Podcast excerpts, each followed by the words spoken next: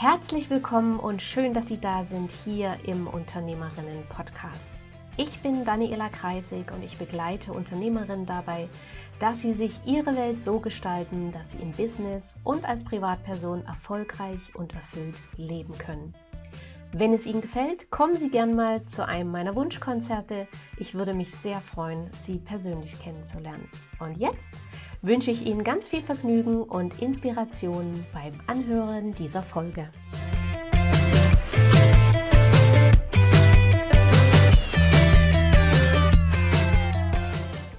Mein heutiger Interviewgast ist die Nadine Mattes aus Dorsten, das ist bei Gelsenkirchen.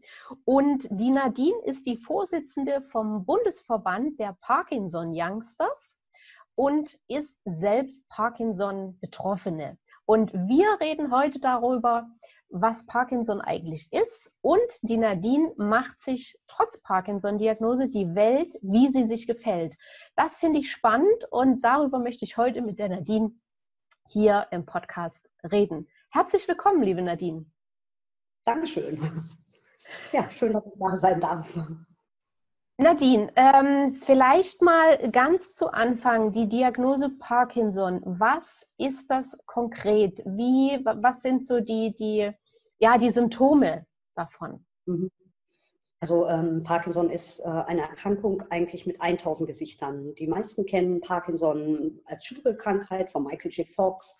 Ist ja einer der ähm, Beispiele oder ähm, ja, dass man halt eben zittert Zittern ähm, tun nicht alle. Manche sind ähm, steif, also Rigor-Typen nennt man das. Das heißt, die sind in der Bewegung eingeschränkt und äh, manche haben auch beides eine Kombination aus. Und ähm, ja, dazu kommen halt ganz viele andere Symptome. Also Parkinson beginnt ganz früh mit, mit einer Depression oder Ängsten.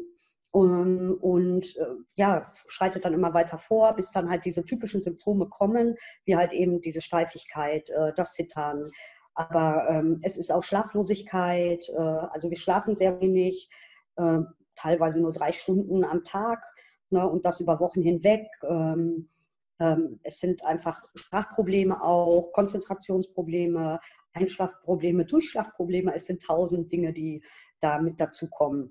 In den Büchern steht oft ähm, das Allgemeine halt eben drin, ne, dass die Patienten zittern, dass sie äh, halt eben steif sind, aber es ist halt eben viel, viel, viel, viel mehr als nur das.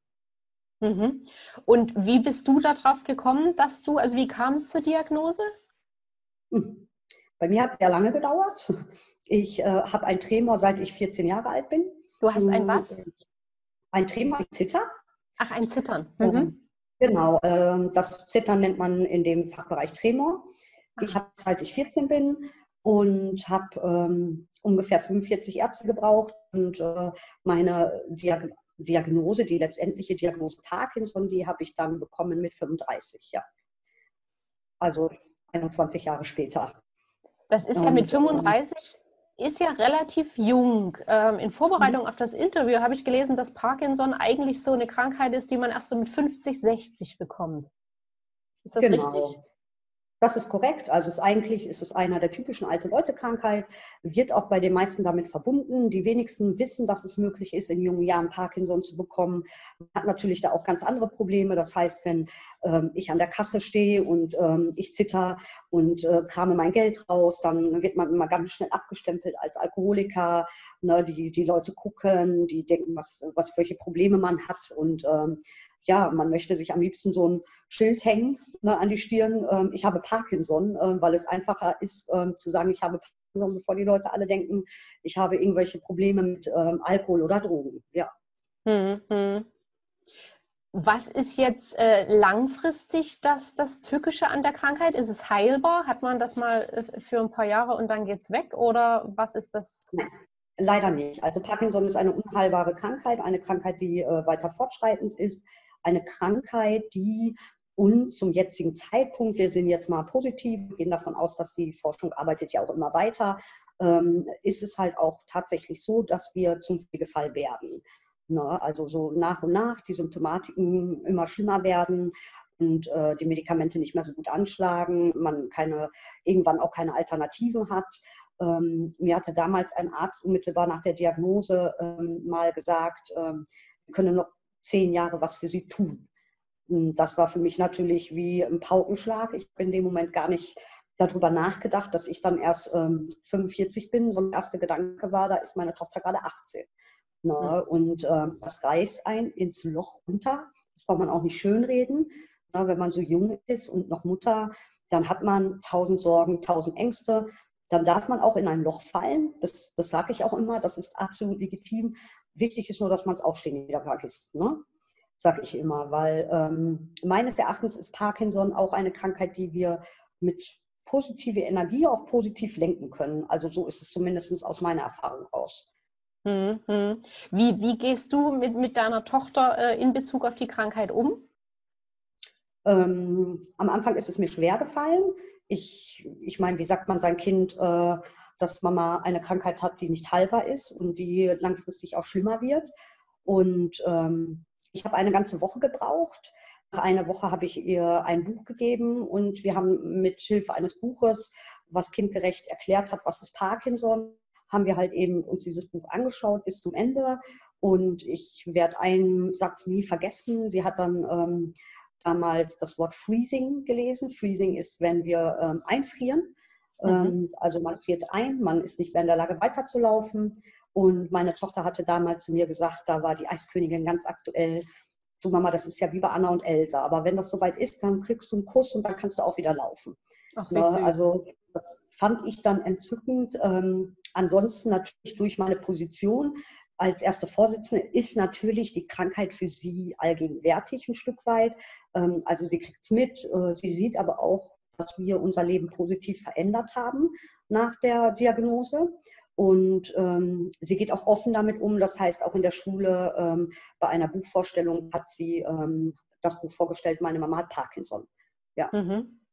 Wie war dein Leben äh, vorher? Weil gerade äh, beruflich hast du ja sicherlich was anderes gemacht. Wie war mhm. dein Leben vor der Diagnose und, und wie hat sich jetzt geändert? Also ich bin gelernte Köchin. Das hat äh, natürlich überhaupt nicht mehr funktioniert. Es wurde auch mit den Jahren immer schlimmer, weil ich ja Tremor-Dominanztyp bin, also ich zitter an beiden Händen. Äh, wenn man beiden Händen zittert und dann schlägt, ist jetzt nicht so einfach. Die Gastronomie ist auch ein sehr schwerer Job. Das heißt, die Symptomatik, umso mehr Stress man hat, umso schlimmer werden auch die Symptome. Und ähm, generell war ich, ja, wie soll ich sagen, ich war eigentlich eher so, ich war Köchin, ein Mauerblümchen. Ich war äh, eigentlich immer gestresst. Mir ging es sehr, sehr schlecht, auch körperlich, äh, seelisch, äh, komplett. Ich war eigentlich ein Frack, ja. Also ne, bis zu dem Tag der Diagnose war ich also wirklich am Boden gelegen quasi. Und ähm, ich weiß noch, dass ich das erste Mal ähm, Madopar bekommen habe. Das ist das Dopamin, was wir nicht produzieren. Und ähm, alle anderen hätten wahrscheinlich geheult. Ich habe mich gefreut, weil ich nach 21 Jahren es geschafft habe, wieder ein Glas Wasser einzuschenken und bin durch die ganze Klinik gerannt und habe jeden Arzt gefragt, ob er ein Wasser möchte, weil für mich einfach etwas war, was ganz neu war. Also ich bin jetzt zurzeit äh, ohne, ohne Tremor, also ich zitter nicht. Und das ist das allererste Mal seit über 20 Jahren, dass ich über Tage und Stunden so in einem guten Zustand bin. Also für mich ist das eher so ein bisschen, hört sich jetzt makaber an, aber Geschenk. Hm, hm. Und was machst du? bist dann sicherlich aus dem Beruf ausgestiegen? Genau. Ähm, ich wurde mehr oder minder dazu gezwungen, auszusteigen. Also man hat mir, ähm, ich wollte eine Umschulung machen.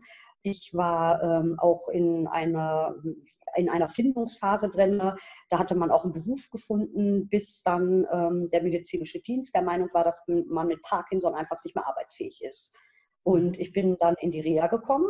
Dort hat man mich relativ schnell in die Rente geschickt. Also man hat dann relativ schnell gesagt, Parkinson ist unheilbar und äh, gehe in die Rente. Ich wollte das nicht. Ich wollte überhaupt nicht in die Rente. Ich hatte Angst davor. Ich war ja 36. Ich habe mir gedacht, was machst du? Du kannst deinem Kind nicht vorleben, auf der Couch zu sitzen. Und es hat mich wieder in ein Loch gerissen, weil ich gedacht habe, jetzt bist du in Rente. Und heute muss ich ganz ehrlich sagen, verstehe ich, warum das so ist. Ne, ich weiß, warum ich in Rente bin. Ähm, ich bin nicht arbeitsfähig. Ähm, ich kann einfach nicht über Stunden mich konzentrieren. Ich nehme auch mal Termine nicht wahr, weil es mir nicht gut geht. Ne, das ist einfach so und ähm, das geht einfach in dem Berufsleben nicht. Und so wie es jetzt ist, ähm, ist es gut für mich. Meine Sorge war halt einfach nur, man bleibt auf der Couch und ist kein Teil der Gesellschaft mehr. Mhm. Ja.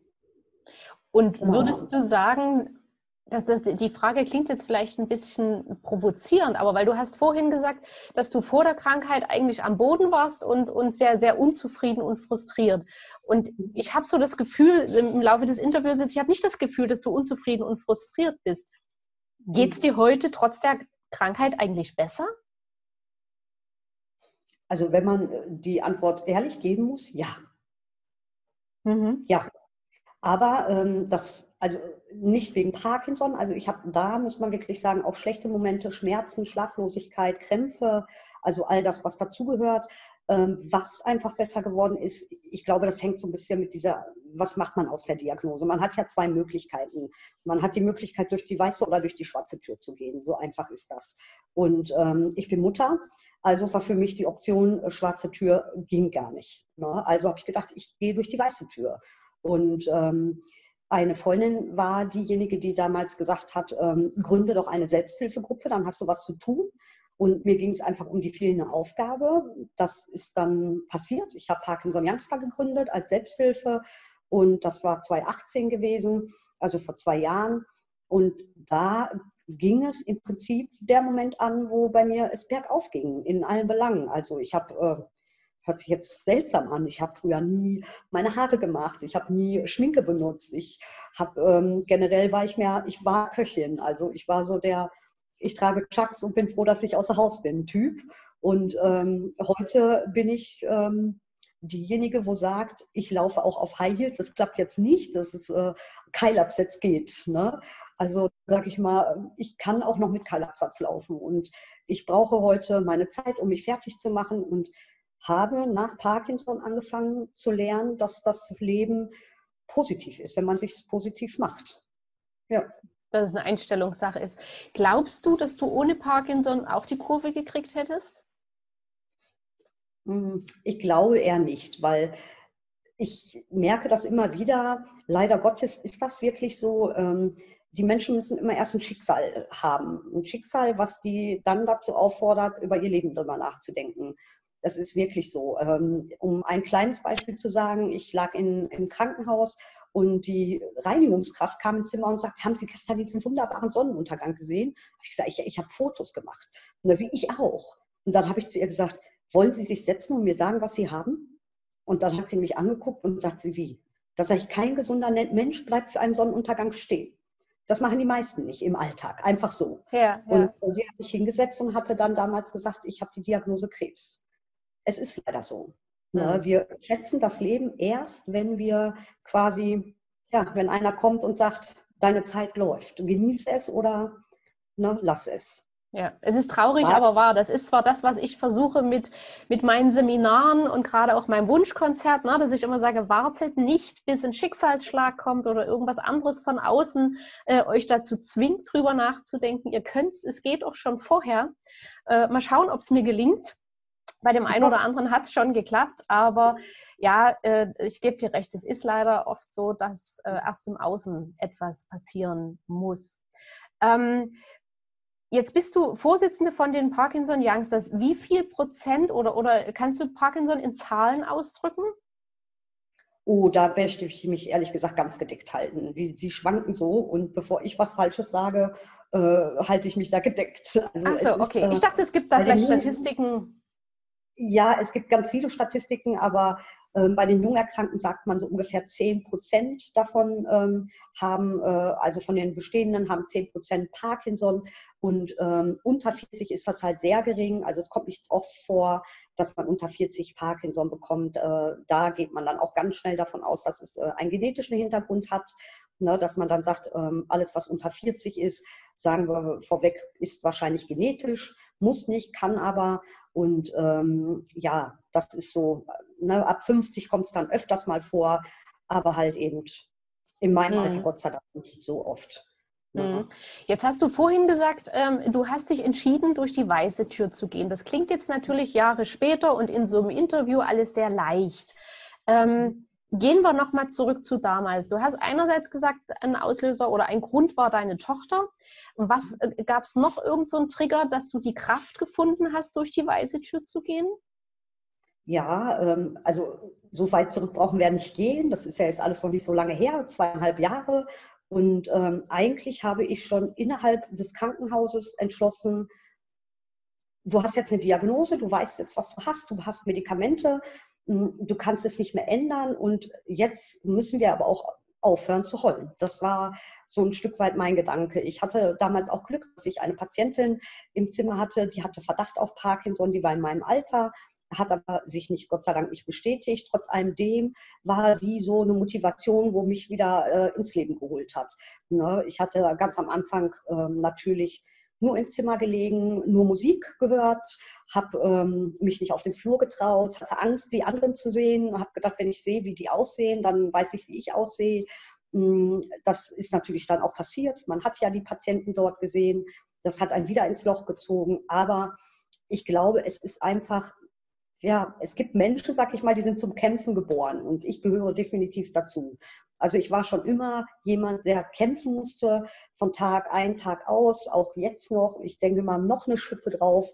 Ne? Aber ähm, ich sage mal, solange man ja seinen eigenen Willen, seinen Lebenswillen aufgibt, äh, dann, ja, dann, dann kann man es gleich sein lassen. Und das war für mich keine Option. Na, ich finde, das Leben ist einfach zu schön. Da muss man jetzt nicht drauf verzichten. Richtig. Und wenn wir schon mal hier sind, dann können wir es uns auch so schön wie möglich machen. Ne? Genau, da malen wir sie uns bunt. Ist eigentlich umso grotesker, ne? dass man eigentlich, die, die, die meisten ja gesund sind, genug zu essen haben, also zumindest äh, im, im deutschsprachigen Raum ein Dach über den Kopf haben und trotzdem äh, ja, traurig sind, sich schlecht fühlen, das Leben nicht genießen und dann wirklich erst so von, von außen so eine Keule kommen muss, damit man wieder die, die Schönheit des, des Lebens sieht. Ja, genau so. Es ist eine Tragödie. Ne? Ja, wie sieht heute dein Alltag aus, Nadine? Weil du oh. hast vorhin gesagt, äh, du schläfst teilweise nur drei Stunden. Ähm, wie, wie, muss ich mir denn deinen Alltag vorstellen? Also ich möchte jetzt einen Alltag, würde ich jetzt nicht so unbedingt sagen, den gibt es bei mir nicht. Also es ist ja nicht jeder Tag wie der andere. Hm, auch da muss man einfach lernen, das muss man lernen. Also es hat lange gedauert, ich war, glaube ich, der längste Punkt, den ich gebraucht habe, zu verstehen. Ähm, ich habe immer wieder gesagt, ich brauche Tabletten, ich bin müde, ich bin erschöpft, ich brauche noch mehr Tabletten, bis irgendwann ein Arzt gesagt hat, bleiben Sie einfach liegen. Und jetzt habe ich verstanden, also ein Alltag gibt es bei mir nicht, sondern ähm, ich stehe auf, wenn ich aufstehen kann.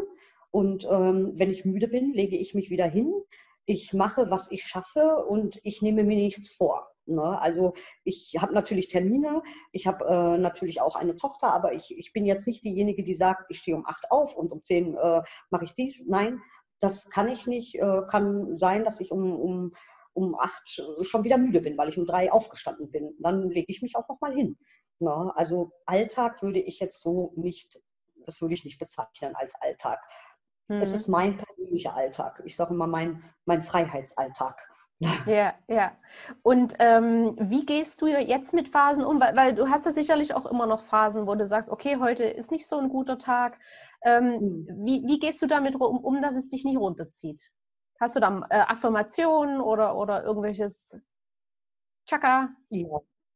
Also es wäre gelogen, wenn ich sagen würde, dass es mich überhaupt nicht runterzieht. Ne? Ich habe diese Phasen auch dann liege ich dort. Es kann auch mal sein, dass ich mal einen ganzen Tag im Bett bleibe. Ne, ich finde, das Recht habe ich auch. Dann äh, rufe ich meistens äh, Freunde an, wo, ähm, wo ich dann auch mal heule. Ich finde, auch ich darf mal heulen. Das darf jeder, so motiviert er auch ist. Und ähm, dann heulen wir auch gern zusammen. Und dann ist das Thema aber auch durch. Also meine Einstellung ist immer, wir können so viel weinen, wie wir wollen miteinander. Wichtig ist nur, dass wir wirklich es nicht vergessen, wieder aufzustehen. Ne? Also wenn wir die ganze Zeit nur weinen, dann fallen wir irgendwann in so ein Loch und da kommt man einfach nicht mehr raus. Zumindest nicht ohne Hilfe. Mhm. Und da will hm. ich hin. Ne? Mhm. Was hast du für Wünsche? Hm. Was habe ich für Wünsche? Also natürlich ist mein Wunsch, ähm, dass ich meine Tochter zum Altar begleite, meine Tochter äh, sehe, wie, also ich hätte gerne mein erstes Enkelkind im Arm. Meine Tochter ist jetzt zwölf, das heißt, wir haben noch eine Weile vor uns. Ich hoffe noch 20 Jahre. Ähm, und ähm, das sind so meine Wünsche, dass ich einfach in, in, in 20 Jahren noch äh, in der Lage bin, meine Tochter zum Altar zu führen, ja, und mein erstes Enkelkind im Arm zu halten. Ne? Mhm. So, jetzt, jetzt haben ja viele, die, die auch ne, eigentlich keine Probleme haben, haben trotzdem Existenzängste. Und gerade jetzt so in, in der Corona-Zeit, ähm, hast du Existenzängste? Natürlich. Ne, es wäre es wär gelogen, wenn nicht. Ich ähm, glaube, man muss die Welt nicht schön malen in dem Moment, muss ich sagen. Ähm, ich bin in Rente. Das ist unser größtes Problem, was wir haben. Wir haben keine 40 Jahre voll gearbeitet. Ich bin Köchin. Ich habe äh, natürlich nur ein paar Jahre gearbeitet. Dementsprechend bin ich natürlich auf staatliche Unterstützung angewiesen mit meinem Kind. Ne, ohne würde es nicht funktionieren. Das heißt, ich lebe am, ja, am Existenzminimum, wie alle anderen auch, ne, die halt Transferleistungen bekommen, sage ich mal, wie es ist. Ich ja. stehe auch dazu. Ähm, das ist einer der großen Problematiken, wo ich finde, dass man daran arbeiten muss, dass es ähm, gerade bei, bei gewissen chronischen Krankheiten, da versuchen, also es wäre wirklich auch mein Wunsch für den Verband, dass wir da was erreichen könnten, dass es da zumindest eine Mindestrente gibt, dass man halt nicht in dieses Loch fällt. Ne, weil es ist natürlich so, man hat äh, seine Miete zu zahlen, ich bin alleinerziehend, ne, das heißt, äh, meine Tochter und ich, wir, ja, wir sind für uns selbst verantwortlich und auch meine Tochter hat Wünsche und die möchte man natürlich auch erfüllen als Mutter. Und da hat man schon Existenzängste, also ich würde es jetzt nicht unbedingt als große Angst, ne, ich lebe damit, aber mhm. es könnte auch anders laufen, ja. Ja, wie gehst du heute mit, mit Menschen um, die sich so über alltägliche Dinge aufregen? Weil das ist ja nur, kann ich mir vorstellen, was, wo du sagst, mein Gott, die Sorgen möchte ich haben. Wie, wie, wie gehst du heute mit solchen um? Gibt es die noch in deinem Leben? Hm, nicht mehr viele. Ich habe ich hab tatsächlich rigoros aussortiert und äh, tue nur noch die Menschen um mich herum äh, schaden, sag ich mal, die mir auch gut tun. Ich gehöre generell zu den Menschen, die ähm, gerne sagen, was sie denken das ist, glaube ich, mein Vorteil, der mich so ein bisschen positiv stimmt, weil ähm, ich wirklich meine Meinung auch sage, ob es politisch ist, ob es äh, irgendetwas ist. Ich bin wirklich jemand, wo gerade raus ist und wo sich dann nicht immer mit Freunden macht. Äh, mhm. Aber ich persönlich brauche das, weil ich mir dann denke, nee, ne, wir könnten das jetzt auch alles mal anders haben ne, und dann wäre auch gut. Obwohl ich auch immer dazu sage, jeder, der meckert, hat so ein bisschen Alltagsrecht dazu und wenn es ihm dann besser geht, okay. Ne? Aber es ist tatsächlich so. Ich rege mich dann auch auf, ja. Weil ich mir dann wirklich denke, wenn das unsere Probleme sind, ne? wie gerade beim Nagelstudio, ein sehr wunderbares Beispiel für Frauen, finde ich. Es hat endlich aufgemacht, ja, ne? wir können wieder ins Nagelstudio. Ich war natürlich einer der Ersten, ne? ähm, bin dort und da waren eine Menschenmasse von Frauen vor der Tür. Und ich meine, jeder weiß es ne, bei der Masse. Und es war eine von Euphorie ging das dann über in diese Mecker, Mecker, Mecker. Hm. Ich habe einen Termin, ich habe auch einen Termin, wie können wir denn alle einen Termin haben? Und also ich bin irgendwann aufgestanden und habe gesagt, also ich glaube, wir sollten dankbar sein für den Moment, dass wir wieder hier sein dürfen. Ne? Und dann war auch erstmal Ruhe. Ja, ja. ja. ja manchmal Doch. braucht man das. Ja. ähm, Nadine, wir sind ja jetzt hier im Podcast, mach dir die Welt, wie sie dir gefällt. Wie machst du dir die Welt, dass sie dir gefällt? In, deinem, in deiner eigenen Welt? In meiner eigenen Welt. Positiv, ich lasse keinen Stress mehr zu, ich ähm, schiebe im Prinzip alles von mir ab, was mir nicht gut tut, auch Menschen, die mir nicht gut tun. Da verzichte ich drauf. Ähm, äh, auch im engeren Kreis habe ich aussortiert. Ich, ja, ich, ich würde sagen, ich genieße einfach jeden Moment. Ja, das ist, glaube ich, der, der Grund, warum ich sage, und natürlich auch die Tätigkeit, die ich mache. Ne, Parkinson Youngstar, das ist etwas, wo ich mich total entfalten kann. Ich bin ähm, ein sehr ähm, visionärer Typ und äh, war ich schon immer gewesen. Man hat aber natürlich als Köchin nicht die Möglichkeit. Ich sage mal, das Schöne an dem, was ich tue, ähm, ich habe da jetzt keinen mehr, der darüber sitzt, sondern ich kann erstmal tun, was ich möchte. Und äh, so handhabe ich das auch. So handhabe ich auch meine Arbeit, also die Vereinsarbeit, dass ich einfach mache. Ich denke gar nicht drüber nach, ich mache einfach. Ja. Sehr gut, sehr gut. Das ist genau mein Motto. Genau. ähm, kommen wir mal zu der Verbandsarbeit. Ähm, wer oder womit konkret, klar mit Parkinson, aber äh, was ist da konkret äh, euer Anliegen? Wie unterstützt ihr, wer jetzt die Betroffene kennt oder selbst betroffen ist? Mhm. Also wir sind natürlich äh, ganz speziell für die jungen Erkrankten da, ähm, weil wir einfach sehen, dass sie natürlich andere Sorgen und Ängste haben. Ein paar haben wir ja schon drüber gesprochen. Existenzängste, die Familie ist da, die stehen mitten im Leben, die Arbeit, die Rente. Das sind ja alles Punkte, wo man normalerweise mit 65 sich keine Gedanken mehr machen muss. Das heißt, ähm, in erster Linie betreiben wir Selbsthilfe. Das sind unsere Selbsthilfegruppen.